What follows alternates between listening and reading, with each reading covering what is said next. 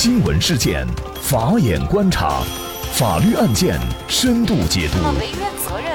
传播法治理念，解答法律难题，请听个案说法。大家好，感谢收听个案说法，我是方红。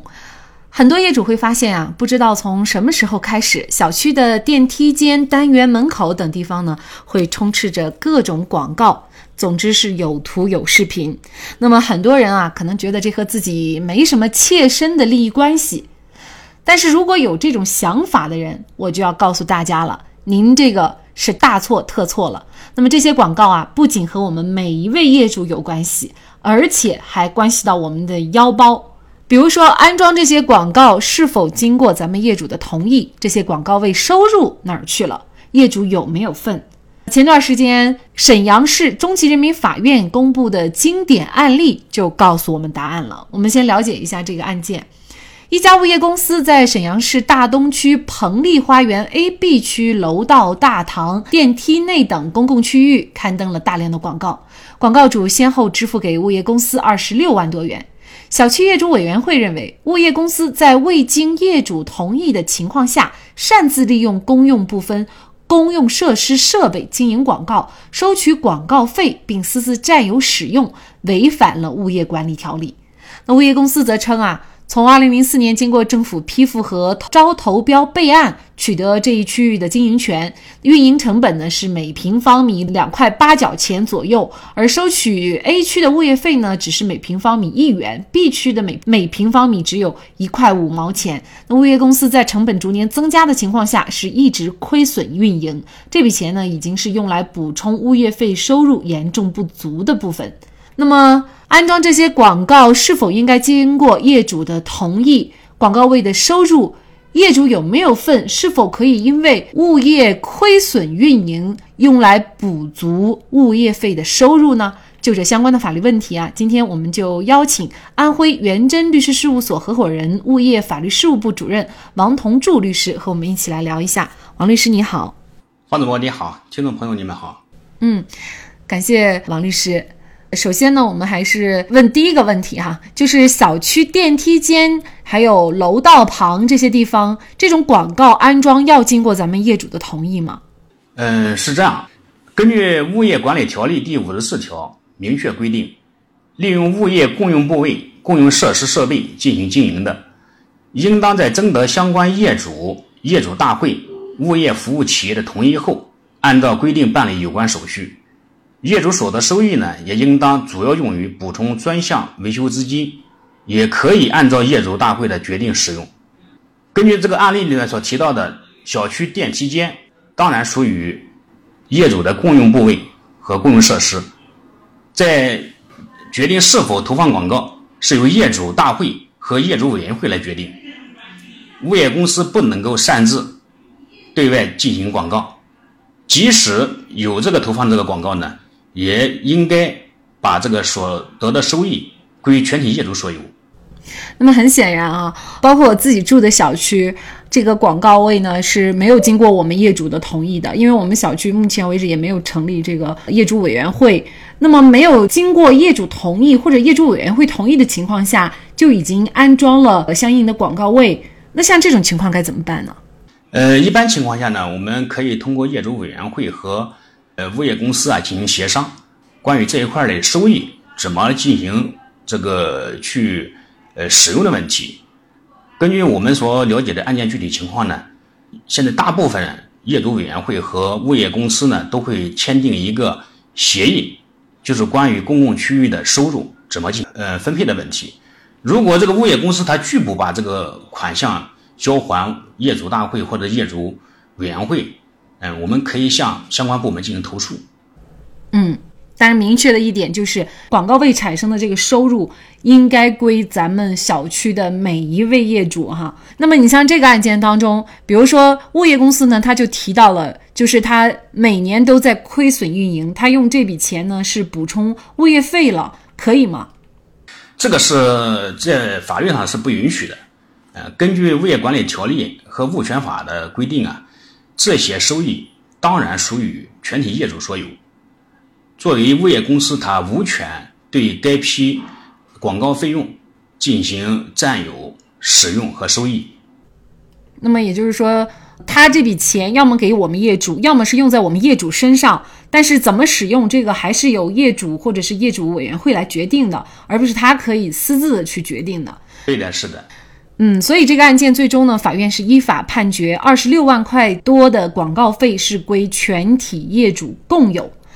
那么这个案件当中涉及的是二十六万。事实上呢，很多小区涉及的广告费呢，不仅仅只有这些。记者也算了一笔账，如果是一个广告位的收入是每周三百块钱，一个拥有六十个广告位的小区，不考虑广告公司抽成的话，年广告总收入有八十多万元。那么除了广告之外，比如说像小区里的自动售水机、快递柜等等经营性项目，在很多物业小区都普遍存在。这些项目同样是能够产生经营收益的。那么，呃，像在日常生活当中啊，我们常见的小区这些公共设施设备或者公共区域常见的这个收益，也是应该归业主的。常见的应该也就是刚才所提的这些，是吗？是的，其实按照我们目前所了解的啊，也实际操作过程中，也实际这样这个法院支持的这些收益有哪几种呢？我简单来说一下，比如说公共场地的租金收益，我们最常见的就是停车停车位。我们好多小区公共道路啊、公共区域啊都被物业公司嗯私自划为地上停车位，这个停停车位呢收费还比较高，嗯，小的小区呢有一年可能有十几万。比较大的小区呢，有可能一年几十万甚至上百万都是有可能的，哎，这是一块的费用。还有一个呢，小区公共区域的广告收益，比如就是我们这个暗设的电梯间广告，还有小区内的墙体广告、灯箱广告、地下车库出入口的道闸，还有广告栏，包括还有电子显示屏广告。比较大的楼盘呢，有些开发商呢还会呃从外面引进广告位。有的，据我们所了解，有的广告位一年收入都几十万甚至上百万，这是一个广告费用的一个收入。还有一个呢，就是租金的收入，就是小商小贩报停租金等。最常见的呢，就是说这个基本的现在小区里都有各类的快件接收、物业用房的经营收入，以及其他利用小区共有部分和共用设施设备经营产生的收益，这些都是应该归全体业主所有。看来。很多应该归咱们业主所有的这种收益啊，其实都被很多业主给忽略了。最近呢，杭州一小区的业委会就想把九十九万块钱的经营性收益以现金的形式发放给全体业主。那这些钱呢，就是小区截至今年八月底前的收入，平摊下来，每户业主能够拿到将近一千五百块呢啊。但是这么好的福利啊，却被小区所在的社区居委会叫停了。理由是发钱的决议并没有召开全体业主大会讨论。尽管呢，这个发钱被叫停了，但是毕竟我们会看到这个小区的业委会哈，包括物业，他们是有这方面的意识的，甚至是业主啊，就是知道了一些经营性的收益应该是归咱们每一户业主的。那么，对于很多还不知道的业主们，现在如果想去维权的话，想去索要这些收入的话，应该怎么办呢？嗯，根据我们实践中呢所采取的有主要有三种方式。第一种方式呢，就是通过协商，业主代表或者是业主委员会和呃物业公司进行充分协商，确定一下我们的年收入大概是多少，按照一定的比例，嗯，我们正常情况下一般的按照百分之三十支付给物业公司作为管理费用，另外百分之七十呢是作为我们全体业主共有，把这部分资金呢主要用于维修资金。剩余部分呢，是这个再留给我们业主按份共有。第二种方式呢，就是一般采取投诉的方式。因为刚才我们也提到了，如果物业公司他拒不把这个所收益的这个钱款钱款，嗯，进行支付给我们业主大会的情况下，或者业主委员会，我们通过可以向行政主管部门进行投诉，通过行政部门干预予以解决。第三种方式呢，也是最常见的，就是通过诉讼，也可以选择业主代表或者是业主委员会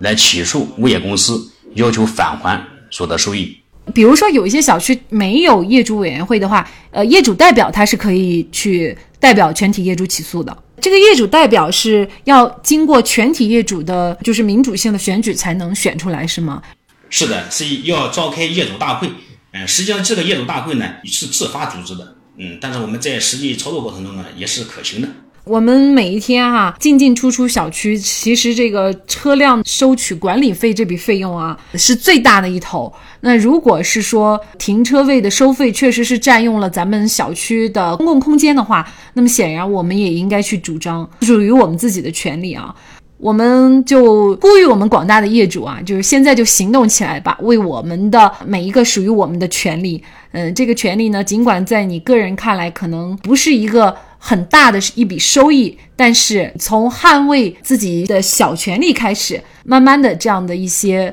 违法的行为或者侵权的行为呢，可能也就会得到一定的杜绝。好，那么在这里呢，也再一次感谢安徽元真律师事务所合伙人、物业法律事务部主任王同柱律师。那么大家如果想获得我们节目的图文资料，欢迎您关注“个案说法”的微信公众号，在历史消息当中就可以找到这期节目的全部图文资料。那么大家在生活工作当中遇到一些法律问题呢，也欢迎大家向我们进行咨询。您可以添加幺五九七四八二七四六七这部手机号码的微信号，就可以找到我们。他们都非常的资深、专业和负责人。感谢您的收听，我们下期节目再见。